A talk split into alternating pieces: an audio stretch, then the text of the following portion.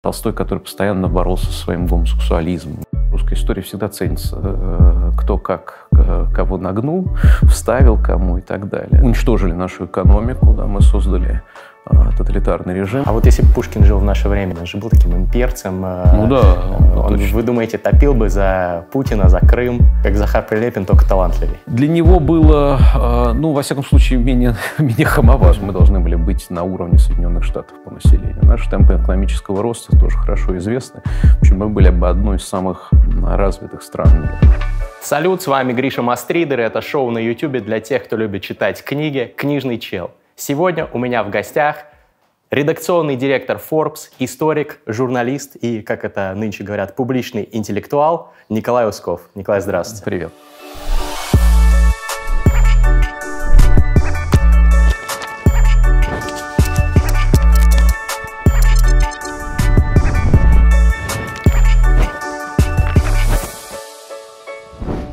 А, начнем давайте с медиа, потому что тема uh-huh. волнует э, лично меня очень сильно. Вот э, лет 10 назад я с удовольствием читал э, GQ, э, Snob печатный, uh-huh. покупал, когда вы руководили этими проектами. Потом вы стали руководить Фарбсом, и я уже в это время я уже перестал покупать uh-huh. печатные журналы. В принципе, сейчас вижу их только в каких-то офисах, на каких-то стеклянных столиках. И, как мне кажется, ну, есть нек- некий такой закат в каком-то смысле традиционной журналистики. Uh-huh. И это кажется не только мне. По статистике, например, э, во всех странах практически тиражи печатной прессы падают. По России не видел статистику, но в США э, за 15 лет э, число рабочих мест в сфере журналистики сократилось вдвое. За последние три года больше половины американских газет и журналов провели сокращение – Многие СМИ не могут сейчас выжить без краудфандинга, без пейвола. Uh-huh. Вам не кажется, что вы работаете в какой-то медленно умирающей индустрии?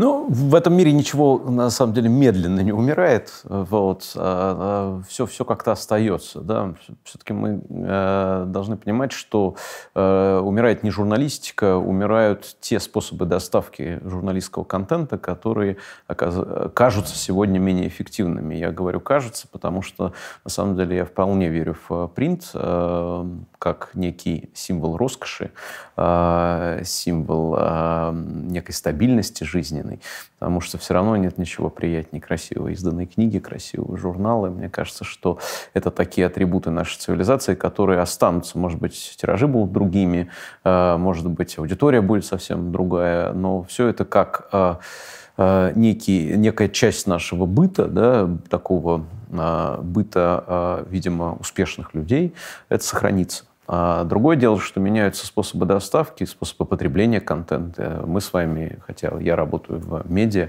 вы нет, но вы делаете свой... Значит, ну, новое медиа. Да, новое медиа. А, но я работаю как бы в медиа, который занимается в том числе принтом. А, я, конечно, там начинаю свой день со смартфона, понятное дело, как и большинство моих читателей.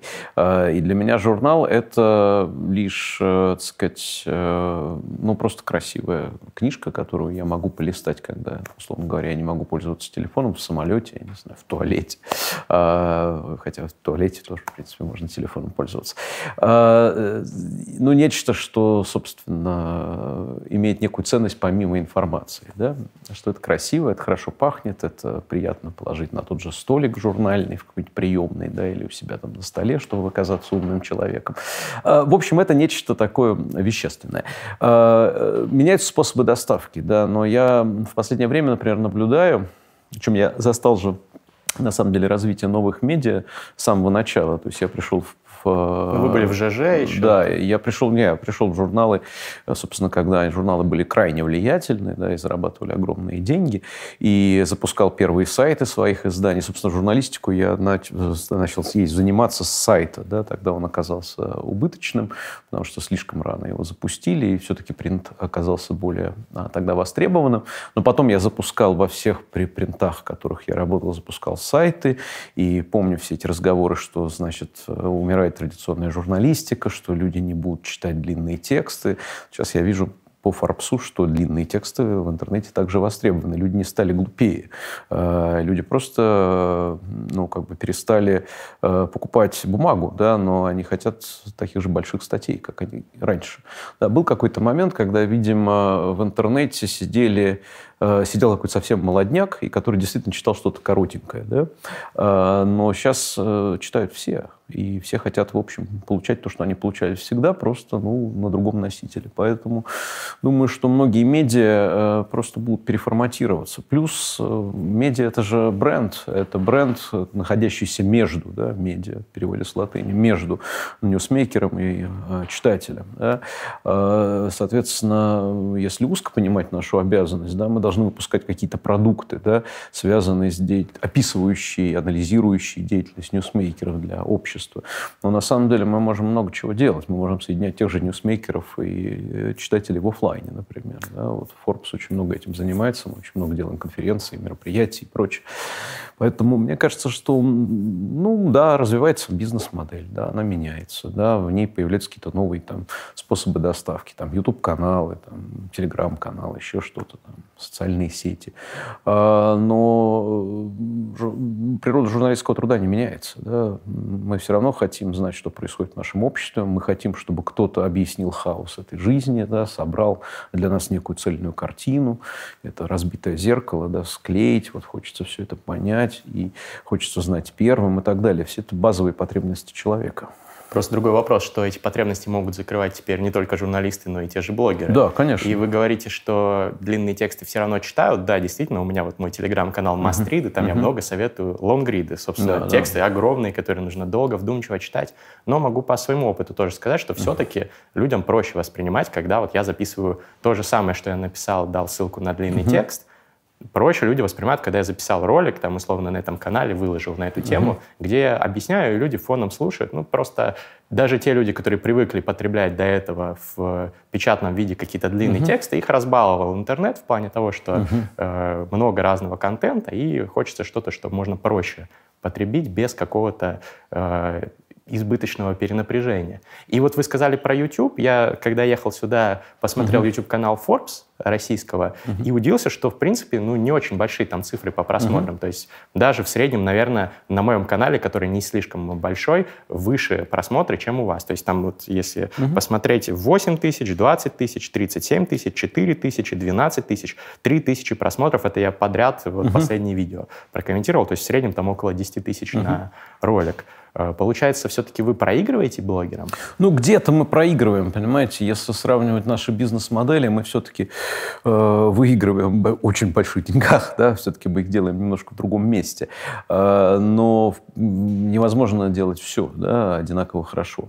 То есть какие-то, так сказать, новые медиа, они для нас новые, да. Э, то есть мы там э, сильны в традиционном там работе с сайтом, там, журналом, э, но, конечно, там, наверное, наш наши там, новые медиа, они слабее, чем у тех, кто делает только их, да, и говорит на этом языке. И потом, понимаете, мы же еще очень связаны с нашим форматом, да, мы не можем делать то, что будут смотреть, да, мы, мы делаем то, что мы считаем нужным, да. А, понятное дело, что мы ориентируемся на интерес читателей, но все равно у нас есть определенная повестка, которую мы должны описывать. Знаете, трубопрокат или, там, я не знаю, вагоностроение не самые увлекательные темы для новых медиа, а, но, тем не менее, они остаются нашими темами. И я здесь не вижу трагедии. Безусловно, мы пытаемся вытаскивать, и там у нас есть определенная позитивная динамика, там как это называть, серебряная кнопка, да, у нас есть. Mm-hmm. Да, какие-то вещи, там, скажем, фильм про э, сына миллиардера Фридмана, про Сашу Фридмана, получился очень хорошим, и его там отлично смотрели, и какие-то вещи у нас получаются, но понятно, что мы не можем быть сильны на любых площадках, и в этом нет, у нас нет задачи такой. Мы э, концентрируемся на тех темах, где мы ну, профессионалы, а все остальное просто веление времени. Мы должны быть и здесь, и здесь, и здесь, и здесь, и здесь. Ну, в общем, вы считаете, что традиционные медиа все-таки будут жить, как-то, может быть, трансформируются, я думаю, что просто будет очень много разных способов доставки. И, конечно, э, мне кажется, вот то обновление, которое началось с появлением YouTube-каналов и вообще социальных э, вот этих opinion-мейкеров, да, которые... Э, ну, кто да, знал кого-нибудь Юрия Дудя, когда он работал главным редактором Sports.ru, тоже, в общем, не последний ресурс в стране, один из самых популярных сайтов. Никто. Да? И вдруг, ну, кроме очень узкого круга ну, специалистов, понятно, да. Да, но YouTube открыл перед такими людьми возможности. Да? Он создал там потрясающий канал. Э, там, Ксения Собчак другой случай. вот. Но мне кажется, э, это время возможностей для для талантливых журналистов, для талантливых просто людей, потому что ну, это не всегда можно даже назвать журналистикой, да, это скорее некая медиаактивность, да, медийность, э, которая востребована, востребована, да. А, ну, то есть кто бы мог подумать, что вот там вы делаете канал про чтение, да, что это будет востребовано. Ну, востребовано же. А, мне кажется, что в том-то и дело, что, наверное, происходит такая демократизация медиа. А, вот э, то, что я вижу, на самом деле, это конец всевластия тоталитарных СМИ, то есть те СМИ, которые определяют повестку дня, э, тоталитарные не в смысле атрибутов тоталитарного режима, а в смысле, которые на ряд коллеги решают, о чем мы будем писать и что будет страна читать. Да? А, вот, мне кажется, заканчивается эпоха таких тоталитарных СМИ, появляются СМИ, которые э, формируются э, аудиторией да, во многом. Потому что тот же YouTube, э, он делает э, то, что востребовано, да, на чем можно заработать деньги. И это не всегда порнография, да, это, это часто очень хорошие фильмы. Опять-таки, если говорить про, про Дудя, многочасовые фильмы. А, тоже кто бы мог подумать, что это будут смотреть. Смотрят же, миллионы людей смотрят. Да, Дудь, конечно, молодец. Uh-huh. Ну, поговорили про медиа, uh-huh. давайте про Россию теперь. Uh-huh. Вы в одном интервью сказали, что мы до сих пор не закончили гражданскую войну, имея в виду Россию, российское общество, видимо, его какое-то uh-huh. разделение идеологическое. Uh-huh. Вы до сих пор так считаете? Ну да, судя по тому, сколько людей придерживаются красных или левых взглядов в России, сколько одновременно являются националистами, сторонниками империи, православия, самодержавия и так далее. А, то, есть еще и другие, Да, у нас есть определенный раскол. Плюс есть э, либералы, которые, с одной стороны, э, ближе, значит, и больше симпатизируют, например, царской эпохи, да, либо, наоборот, больше симпатизируют коммунистам, да, и вот они находятся между. Да? Как правило, они западники.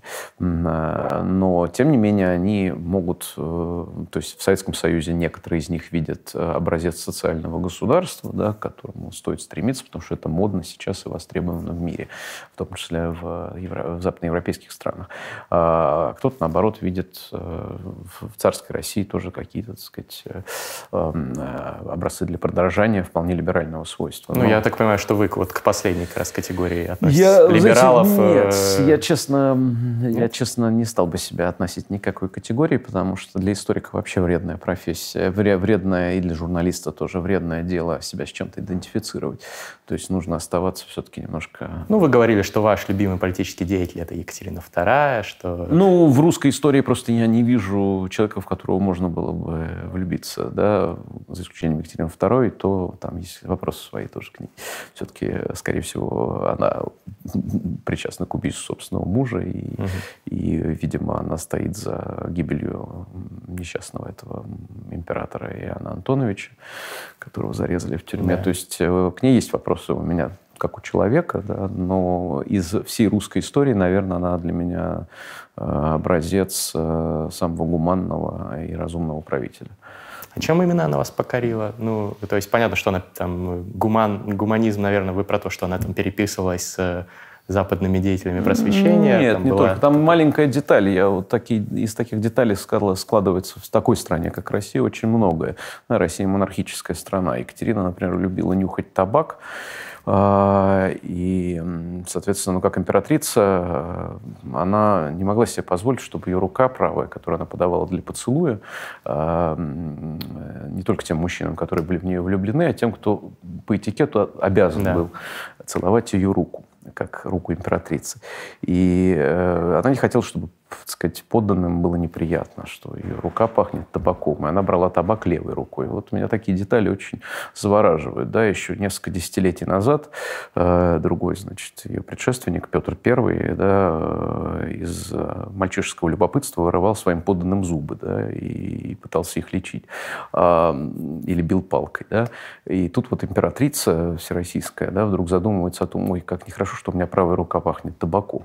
Э, вот ее гуманизм скорее и в этом, да, то есть и она привнесла в Россию то, чего не могли привнести местные э, держиморды, и это прежде всего уважение к личности, уважение к достоинству человека.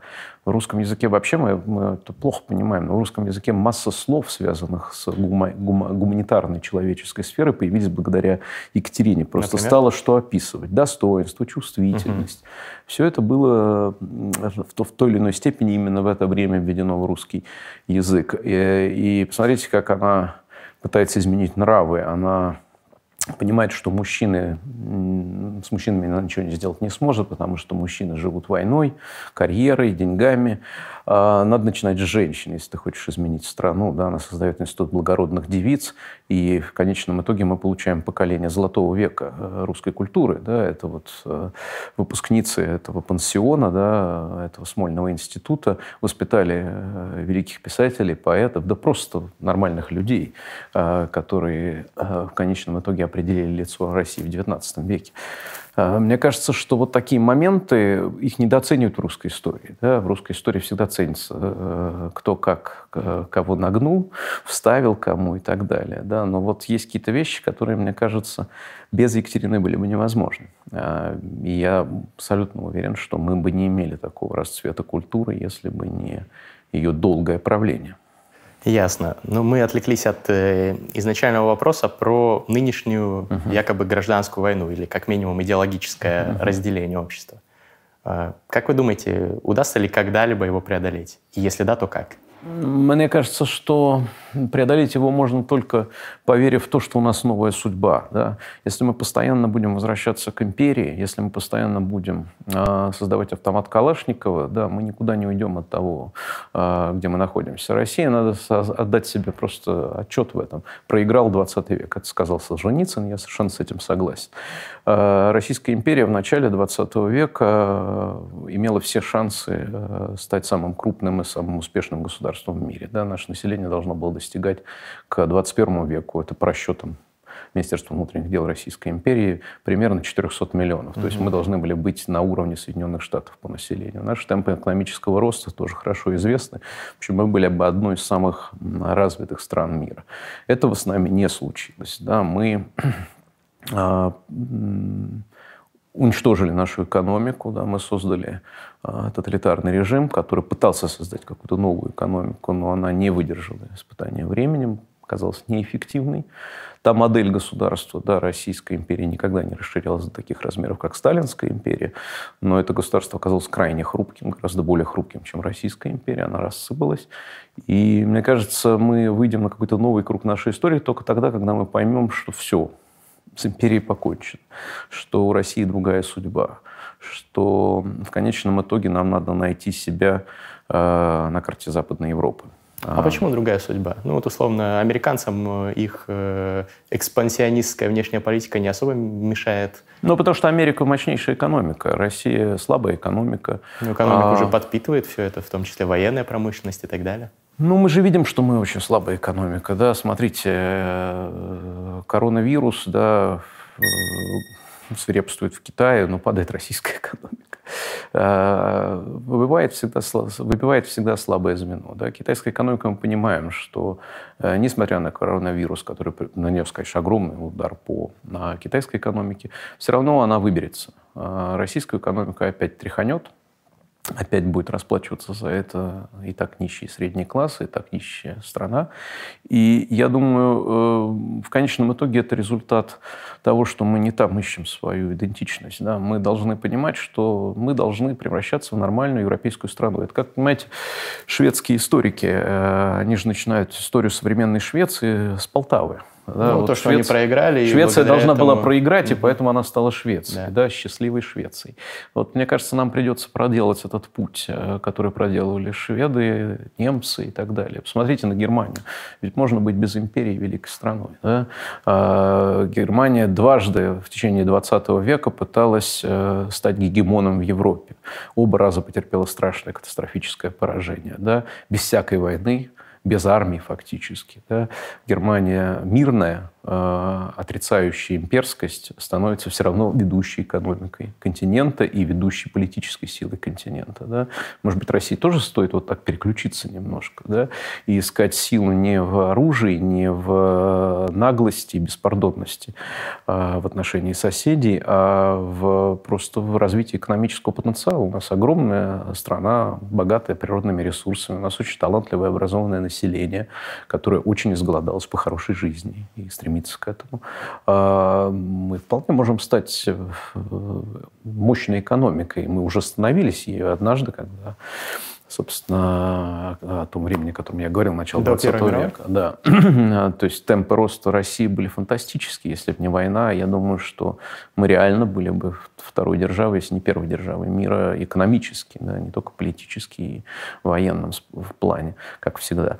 Э, это, я думаю, что России стоит на это посмотреть, да, как на свое будущее, отказаться от имперскости, отказаться от наглости и беспардонности в разговоре с малыми странами, а, найти какой-то ценностный консенсус Западной Европой. В конце концов, а, одна из главных ошибок российских политиков разных времен в том, что они полагают Э, ценности, в которые верят другие люди, какой-то ширмой и лицемерием. Не ширмой и лицемерие.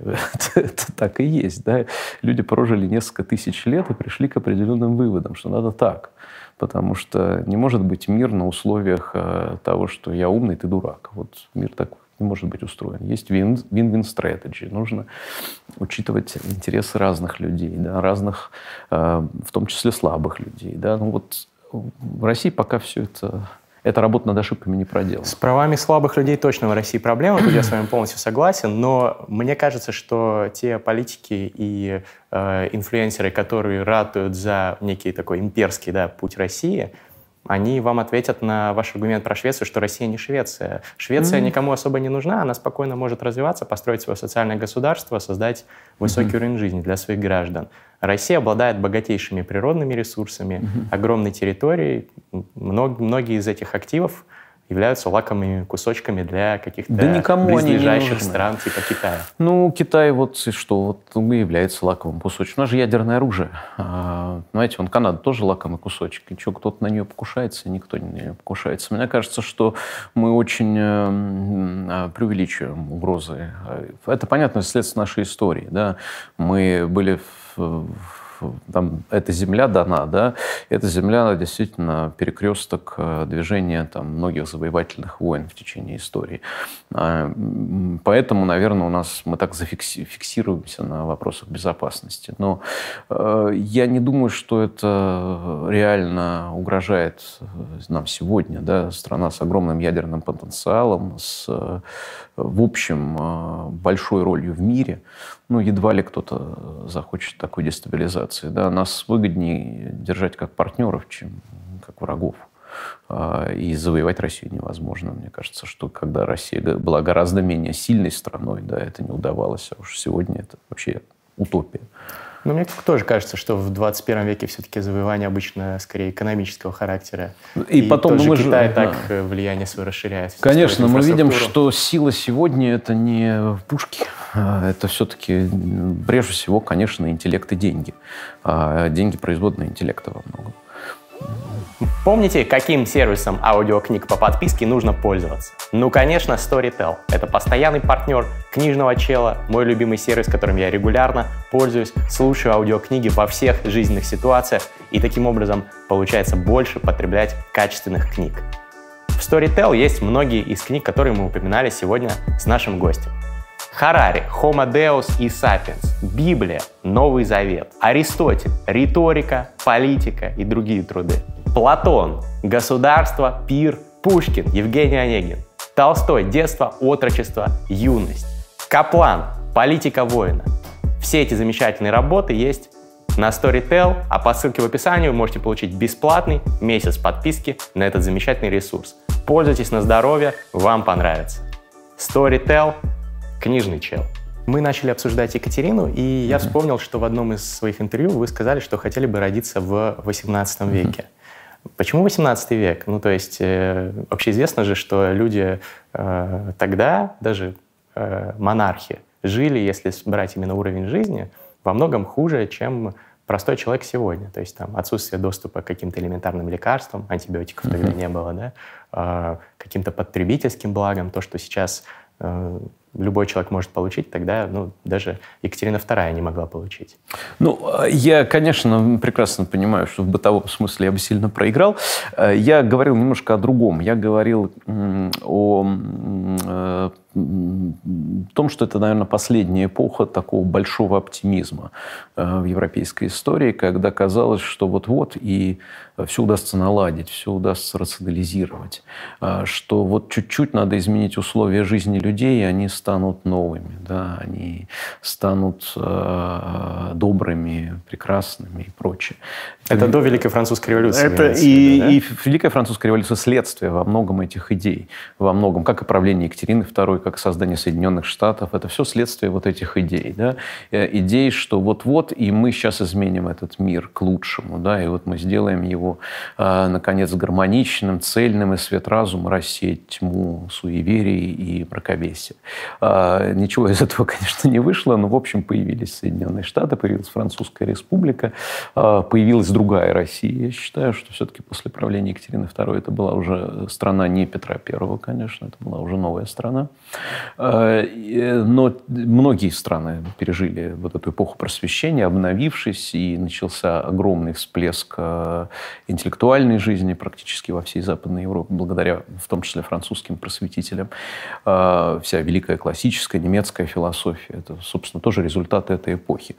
А, мы очень с ней связаны. И это последнее оптимистическое время, потому что в XIX веке, особенно в XX веке, конечно, люди перестали верить в силу разума, поняли, что массу проблем не удастся решить никак, а, кроме как грубым насилием и прочее.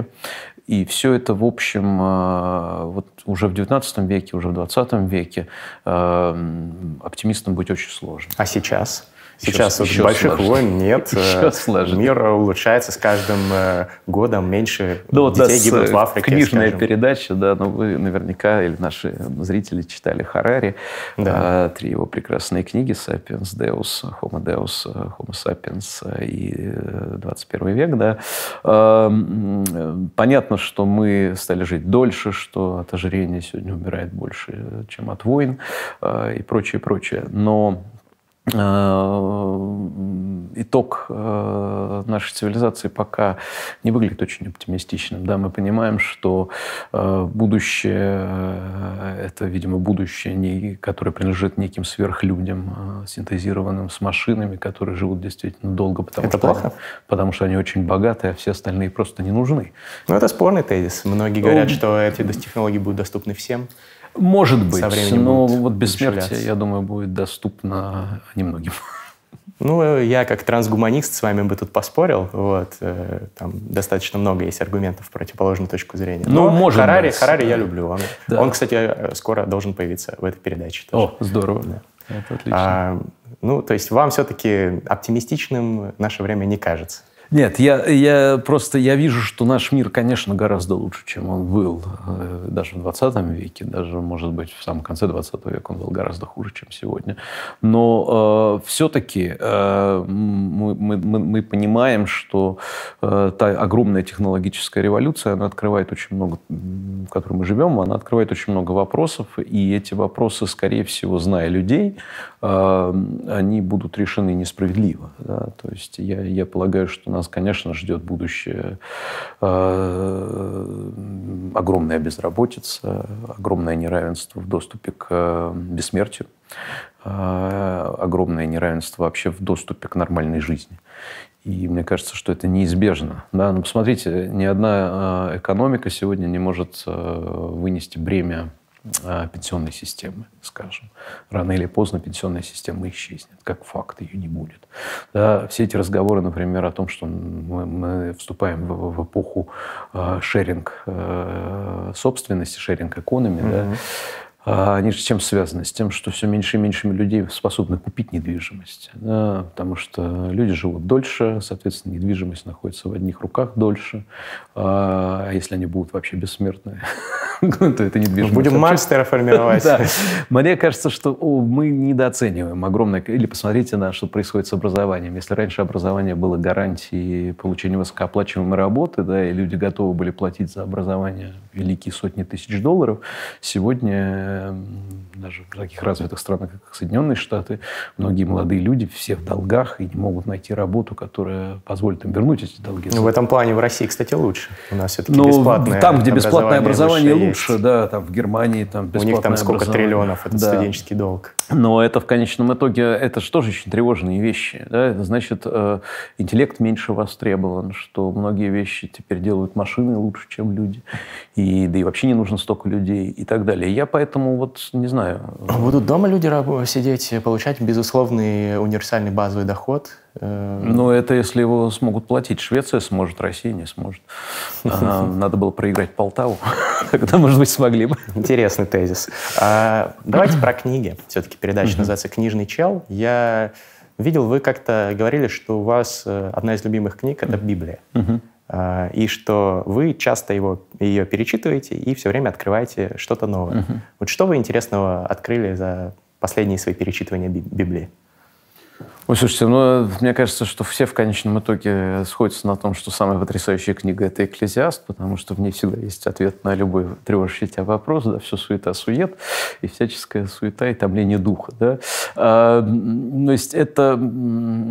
В этой книге много чего скрыто, да, но в конечном итоге она всегда нас возвращает к каким-то базовым э, э, базовым эмоциям, да, что Э, я не беру ветхозаветные, большинство ветхозаветных книг, потому что они скорее такого исторического характера. Да. Ну, там достаточно жестокие базовые эмоции. Да. Там убить, а... закидать камнями всех. Ну, это же тоже выражение, на самом деле. Это же происходит просто в других формах и сегодня, в принципе. Что там, я не знаю, э, травля людей. Кибербуллинг. Да, травля людей, которые сегодня мы наблюдаем. Ну да, тебя, наверное, не забивают камнями, но э, да, ну, ну, ну, ну, люди многие кончают с собой из-за этого. Да? И, э, в принципе, какие-то биологические основные инстинкты в Библии очень хорошо описаны и как метафоры могут продолжать жить.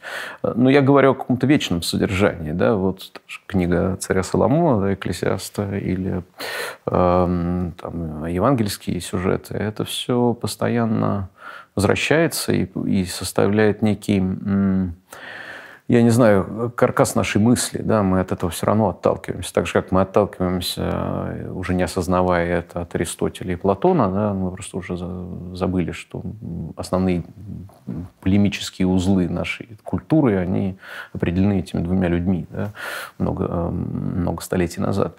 А, про Библию мы просто лучше помним. Но на самом деле вот Библия, Аристотель и Платон — это вот такие э, три камня, на которых наша культура стоит. А давайте тогда про Аристотеля с Платоном. Uh-huh. Что самое влиятельное вы видите в их работах? Ну, я просто проще всего объяснить это фреской э, из Ватикана до Рафаэля, где э, э, Платон указывает на небо, Аристотель указывает, помните, Академия, да, на землю. А, да, вот это расхождение, да, то есть либо все там, да, и это бледное отражение – того, что там. А, либо все здесь, и это единственное, что дано нам в ощущении, то, что мы можем познать. А, и там, может быть, ничего нет. Ну, Аристотель так не думал, это такая условность. Но, тем не менее, да, и вот наша мысль, она постоянно зажата между двумя этими жестами. То есть мир идей Туда и или сюда. земное. А какие еще на вас э, писатели, мыслители повлияли больше всего? Ну, я все-таки человек русской культуры, конечно. То есть э, я думаю, что самое большое влияние на меня оказали русские классики, понятное дело, там Пушкин, Гоголь, э, Толстой, Достоевский. Э, может быть, там, Булгаков, но в меньшей степени уже такой золотой век, скорее, все-таки. Э, но понятно, что человек я все-таки э, такой европейской культуры, да, и занимался историей Западной Европы. Конечно, я очень люблю и мифологию европейскую, и Рим мне очень нравится, то есть я в нем много интересного для себя нахожу. Римские историки, прежде всего, Тацит, Тит Ливий, э, хотя и греческий тоже, ну, без Геродота невозможно себе представить тоже э, там, не, не, не, некий европейский дискурс, да, там, ну, такие фразы, как про начало Троянской войны, если бы женщины не хотели, их бы не украли, например. Ну, прекрасно, я считаю, что это вечная фраза про начало Троянской войны или какие-то еще там моменты, неважно. Да, потом боги позавидовали ему, например. Да, вот он рассказывает про себя про, по, по одной и той же схеме про тех или иных деятелей, и в какой-то момент, значит, человек находится на вершине, казалось бы, своей славы, успеха и так далее, и дальше Геродот сообщает. А потом боги позавидовали. И все там рушится в жизни. Да, вот эти очень важные на самом деле моменты, а, ведь так и происходит. А потом боги позавидовали ему. Это часто случается в политике. Да? Вспомните, это замечательная сцена, когда Чушеско выходит на балкон а, здания и вдруг понимает, что проправительственный митинг превращается в революцию против Чушеско. Да? Вот его растерянность на лице. Да? Вот боги ему позавидовали. Это такая типичная сцена. Для, я думаю, что Геродот бы его вот очень ярко описал.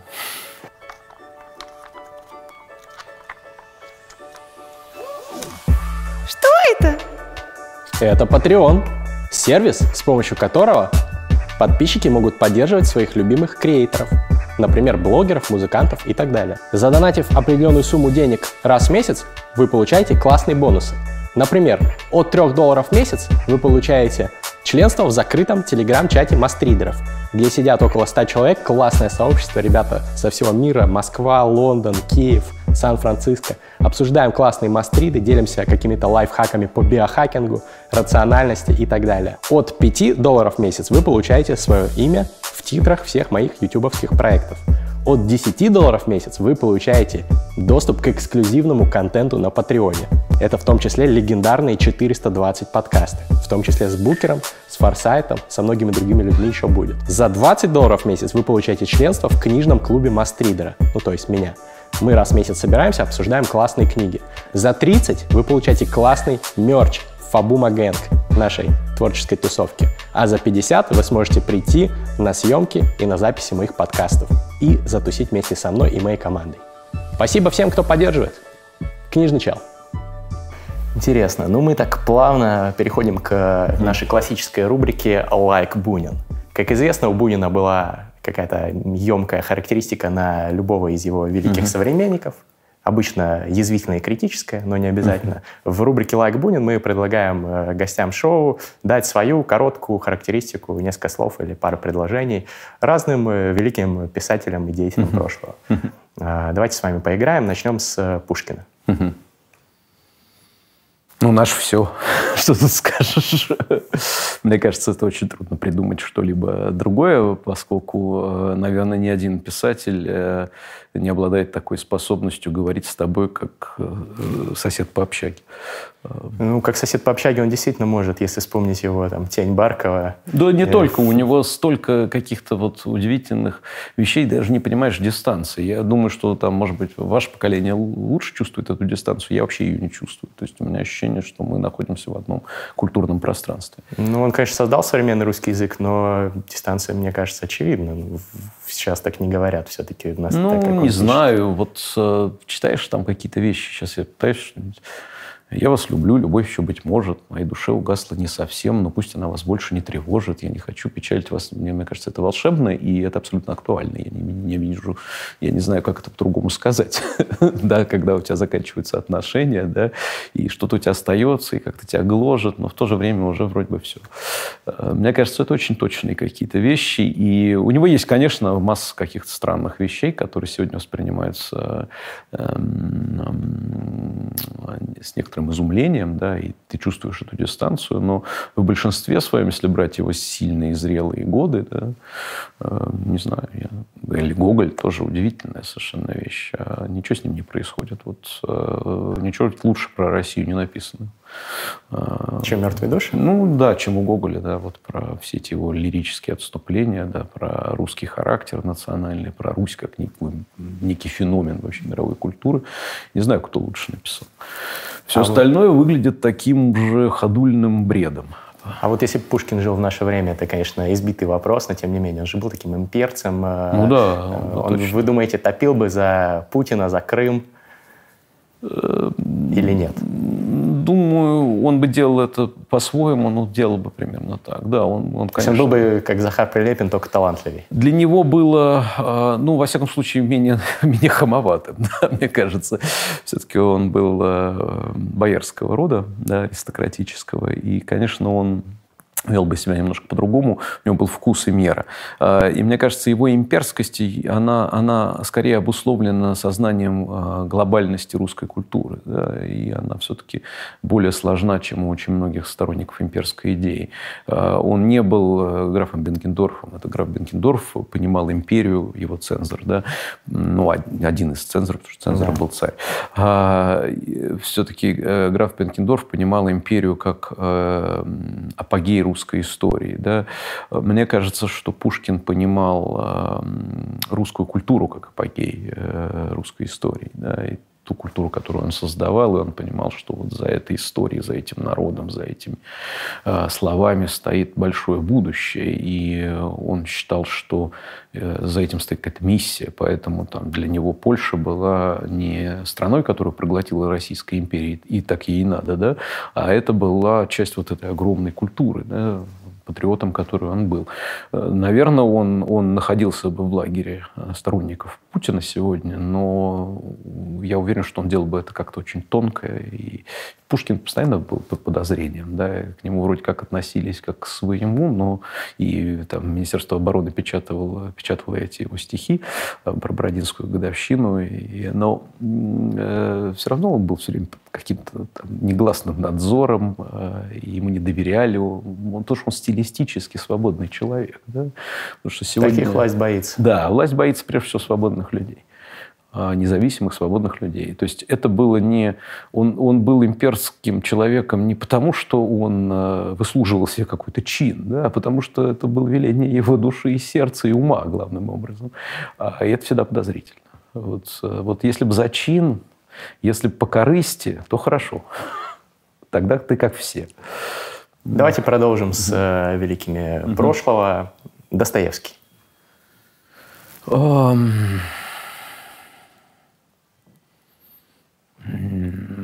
такой вулкан страстей, не знаю. У меня всегда это ощущение какой-то постоянной, э, постоянного перепада от э, покаяния к жуткой истерике и порнографии. Вот Достоевский – это такой для меня очень сложный типаж, э, такой, такой вроде бы сутулый, бородатый интеллектуал, да, одновременно волочиться за женщинами, страшно играет, э, про него разные гадости рассказывают ведь. И он, э, в нем есть и вот Алеша Карамазов, и одновременно папа Карамазов, вот они вместе как-то, да, Федор. А вот они как-то в нем вместе уживаются, и плюс еще, я не знаю, что какое-то, какое-то дикое сатанинство и бесовство. И одновременно э, отвращение к этому сатанинству и бесовству. Поразительный персонаж, конечно. Толстой Лев Николаевич. Очень любил детей. Не знаю, но э, Толстой мой любимый писатель, по-видимому, как и Набоков, наверное. Э, но Толстой – это это дикая громада, да, которая в конечном итоге, мне кажется, почувствовала себя такой громадой, э, и что эта громада э, Толстого писателя похоронила. Да. Он большой очень писатель, но как человек, который в своей профессии э, мог абсолютно все, он перестал эту профессию ценить. Это его погубило, как мне кажется, как писатель перестал ценить в каком смысле? Ну, он, что ушел он просто, в общественную деятельность? Да, он просто понял, что он может все в литературе, да, и, и для него нет никаких преград, и он величайший писатель мира. И он это, мне кажется, очень хорошо понимал. В какой-то момент э, стал относиться к своему дарованию очень легкомысленно. Вот Пушкин так никогда не относился к своему дарованию. Ну, вы не считаете, что это логичный шаг, условно, что когда там э, Джон Леннон тот же там понял, что он может все в музыке, самый популярный, он там стал политической деятельностью, активизмом каким-то заниматься заниматься антивоенным и так далее. Ну, У может быть, очень да. похожая история. Может быть, да. Но мне кажется, что все-таки вот Пушкин очень хорошо понимал, что талант – это долг, да, что ты должен своему таланту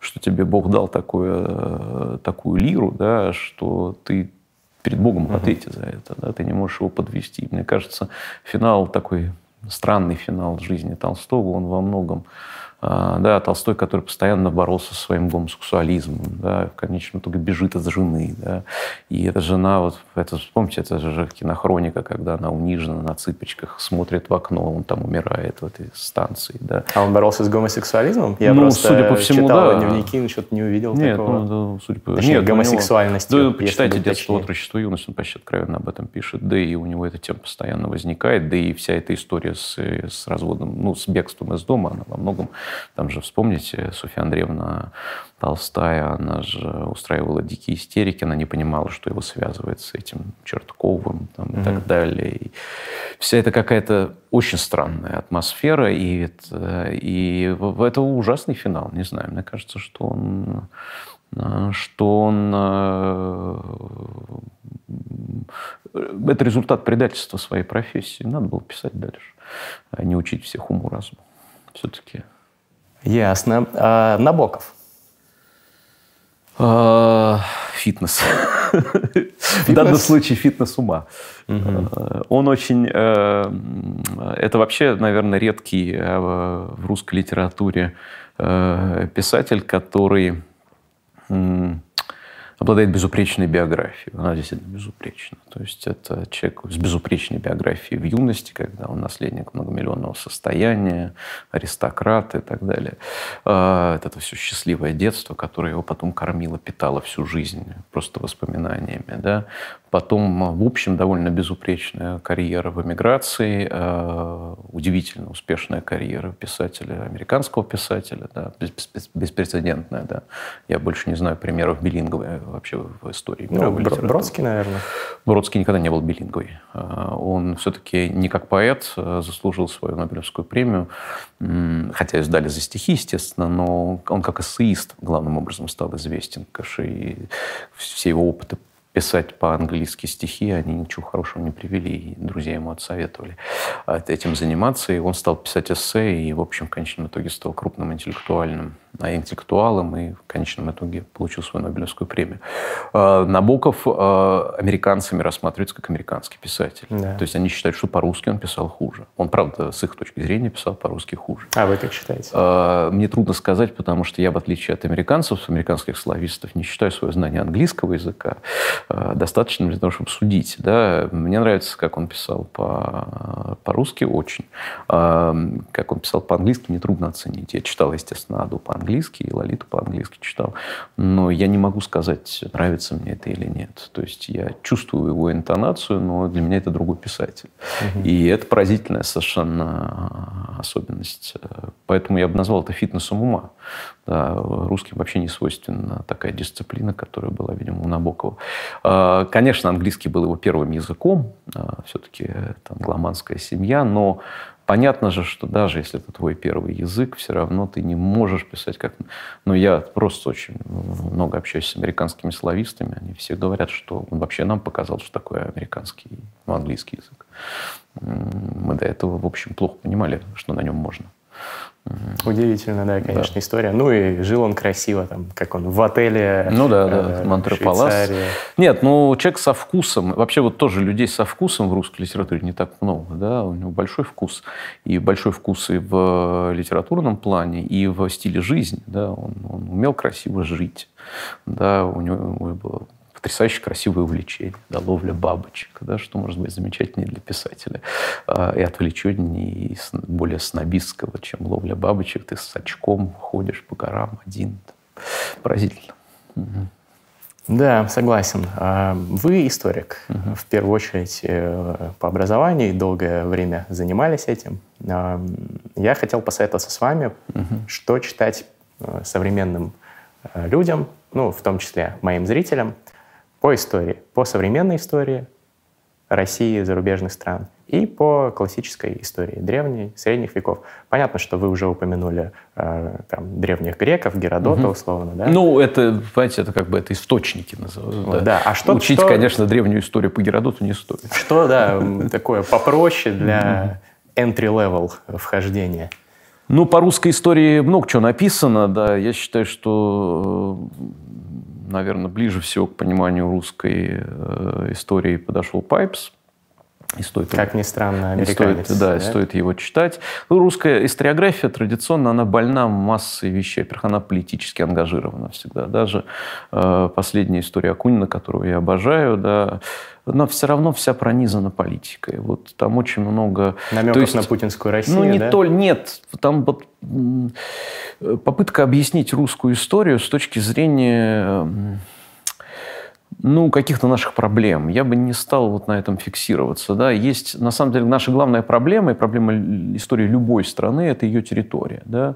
Я в этом смысле там, поклонник геополитического дискурса всегда, что, в общем, будущее всегда дано в территории. Если ты э, э, как бы достаточно честно изучаешь условия, в которых развивается страна, то ты, в принципе, ну, более-менее можешь описать, что с ней будет происходить и происходит. Да, Тогда почему вы удивлены имперскому пути России? В тот же Не, Стрэдфорд пишет, что вот геополитически, да, геополитически Россия, Россия в этом Запад. смысле, да, она обречена была быть наследницей Золотой Орды. Она, конечно, стала наследницей Золотой Орды и должна была стать э, империей. Но э, и империя именно такой, какой она стала, потому что э, даже эксперимент Петра по превращению России в морскую державу, в общем, закончился неудачей. Все равно столица вернулась опять в центр страны. И сегодня, в общем, Россия, конечно, не, не морская держава, как она была при Петре какое-то время, да, и при его преемниках. А, мы вернулись в свою географию. Да, и этот эксперимент закончился, в общем, неудачей. Но в какой-то момент э, даже страны, которые созданы природой, да, их породивший, они э, становятся сильнее этой природы. Вот Россия пока не стала сильнее. Она остается пока заложницей своего геополитического положения, и это проявление слабости нашего национального характера, нашего интеллекта коллективного и нашего, нашей души, в принципе. Мы по-прежнему ценим силу больше, чем а, чувственность. Да? Вот говорил про Екатерину. Да? Чувственность, она тоже и достоинство, тоже большие ценности.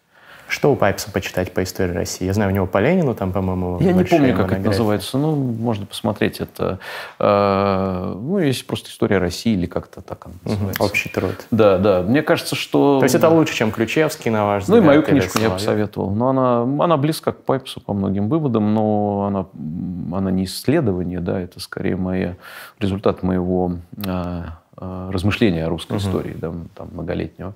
Там есть какие-то вещи, которых, которых нет у Пайпса, есть какие-то вещи, которые есть у него, ну и у массы других историков. В принципе, э, то есть э, я, бы, я бы даже рекомендовал тому же Акунина, если ну, хочется просто понять, э, как выглядела эта история от начала до конца. А, там много полезного, там хорошо, хорошим языком. А то, что там ошибки есть какие-то фактически Их не так много. Их не так много, как многие э, пишут, противники Акунина, либерала. Да. Там их не так много. Там есть вещи, которых он, которых он не пишет зачем-то и почему-то. Я не знаю, зачем, почему он не пишет. А, это меня удивляет. Есть какие-то вещи, которые он, э, он декларирует, что он э, подходит непредвзято недостаток материала, но нет ничего опаснее историка, который утверждает, что он э, свободен от каких-либо клише. Да? Нужно честно себе признаться и признаться читателю, что у нас у всех есть некие клише, да? и с этими клише надо работать сознательно. Когда ты говоришь, что мне хотелось разобраться, и я хотел э, вот без всяких стереотипов, без всяких концепций. Кстати, у него такая зубодробильная концепция, там, что она у него лезет отовсюду, и э, да, что сначала Русь была Европой, потом она стала Азией, потом она она стала Евразией. И вот это такая схема, от которой он не может отказаться, хотя в ней нет абсолютно никакого гносеологического смысла. Да. Европа Россия никогда не была. А, она пыталась при Петре европеизироваться, но быть Европой и европеизироваться – это совершенно разные вещи. Япония тоже пыталась европеизироваться и пытается европеизироваться, но она же не, перест... не становится Европой от этого. Да. То есть Россия не Европа? Нет, изначально нет. По культуре, да, сегодня, конечно. Мы же европейская культура. Ну, мы сейчас европейская культура, но э, говорить про Московию как и Европ... про европейскую культуру... Ну, в то время, да, Да и Киевская Русь никакого отношения к Европе не имела, потому что Европа – это Римская империя. Если ты за пределами Римской империи, это не Европа. И у нас не было этого фундамента. Да? Какой фундамент? Да? Там, у Франции фундамент тысячи лет Римской империи. Да? Какой фундамент у России? Болото или леса. Вот весь фундамент русской Византийская империя. Нет, Византийская империя никакого отношения. Россия от Византии заимствовала только... Э, Религию, письменность? Да я бы даже сказал, ну как письменность? Письменность, да, ну отчасти. Это письменность, созданная греческими монахами. Но на основе греческого языка. Но, э, знаете, кроме богослужебных книг, Россия ничего не заимствовала. Даже полный текст Библии в России впервые возник в 15 веке. И то, а, значит, ветхозаветные книги переводились с латыни, с латыни, а не с греческого. Греческий язык э, в России стали изучать в конце, в конце 17 века. До этого, чтобы, так сказать, просто прочесть какие-то греческие тексты, надо было пригласить монаха из Киева или э, из Греции. Да? То есть в России не знали греческого языка. У нас был, да, дополнительный такой барьер а если учесть, что еще mm-hmm. и греческий тоже, ну, то есть с латыни, э, на латыни с греческого переводили, mm-hmm. на греческий с э, древнеарамейского, да, если я правильно ну, понимаю. То есть получается там испорченный телефон. Не, ну испорченный м- телефон, но это, это миф, что Россия наследница Византии. Mm-hmm. В той же степени Эфиопия может быть наследницей Византии. Ну, потому что православие. Ну, ну, потому что православие, да, но этого недостаточно. Православие, тем более, говорю, это было очень поверхностное э, заимствование и о том, что Россия стала православной православной страной, наверное, вообще можно говорить только к определенным регионам, к 15 веку, а вообще в массе своей это, конечно, уже вторая половина 17 Потому что язычество было, да? Язычество, синкретизм. Мы не знаем, во что верили наши предки. Да? Мы знаем, во что верили князья, да, мы знаем. Это было, было что-то похожее на православного бога да, и православных святых. Но во что верили миллионы людей, мы плохо знаем. Только когда появляются массовые религиозные движения, сначала ереси в новгородской земле, это говорит о, о проникновении христианства внутрь да, сознания масс. И раскол церкви уже при патриархе Никоне, а, когда массово значительная часть населения отвергла никонианство и была готова пойти на все ради так сказать, своей веры, в том числе на самосожжение. А, это говорит о глубинной христианизации. Ничего подобного до 17 века нам угу. практически неизвестно в русской истории. Никаких религиозных конфликтов, разногласий. Ну, были какие-то верхушечные, но эта история, в общем, э, очень такая темная. Да? То есть христианство очень медленно становилось религией народа. К сожалению, у нас подходит к концу время, но нужно обсудить еще все-таки mm. всемирную историю. Что mm-hmm. по всемирной истории читать? Посоветуйте. Ну, по каждой стране, наверное, есть. Есть очень несколько неплохих сейчас работ, помимо там упомянутого Харари. Да, я очень всем советую Каплана почитать. Это такая вот э, хорошая очень работа по по-моему, называется Revenge of Geography, я не знаю, переведена на месте географии. Ну, ссылки будут в описании. Если да. есть перевод, то на перевод, если нет, то на оригинал. А, Роберт Каплан, да, кажется. Потом а, то, что точно переведено, это Фергюсон. А, Нил Фергюсон? Да, Найл Фергюсон. Несколько его книг переведено на русский язык. А, все в одинаковой степени любопытные. Я сейчас уже могу вспомнить. Мне понравился Ascent of Money, по-моему, называлось. Да, про, про финанс, историю финансов. Потом а, Э, если говорить про «Шелковый путь» э, Франкопан, э, но я бы не советовал читать русское издание, оно ужасно совершенно в переводе, просто каком-то чудовищном. Такое ощущение, что переводил 20 человек, и каждый последующий знал английский еще хуже, чем предыдущий. Ужасно нелепый перевод, но книга неплохая сама по себе. Потом, вы знаете, ну... А, я сейчас, к сожалению, забыл имя автора, но довольно не, недавно у нас вышла прекрасная книга про падение Османской империи. А, вот здесь на экране. Да, мы найдем, я думаю, автора сори. А, и почему важно про это прочесть? Мне кажется, что Россия и Турция очень похожи. А, вот это две империи, которые развалились в результате а, Первой мировой войны, и две империи, переживающие вот примерно одинаковую сейчас фазу. Похожие а, политики Да, и власти. очень похожие политики, близнецы Эрдоган и Путин. И мне кажется, важно понимать, что происходило в, в эпоху падения Османской империи. И я бы вот очень советовал эту книгу почитать. А мне кажется, сейчас вот эта вся проблематика, она очень интересная, важна. Как обычно у нас конкурс. Оставьте комментарий в рубрике «Лайк Бунин» про моего сегодняшнего гостя.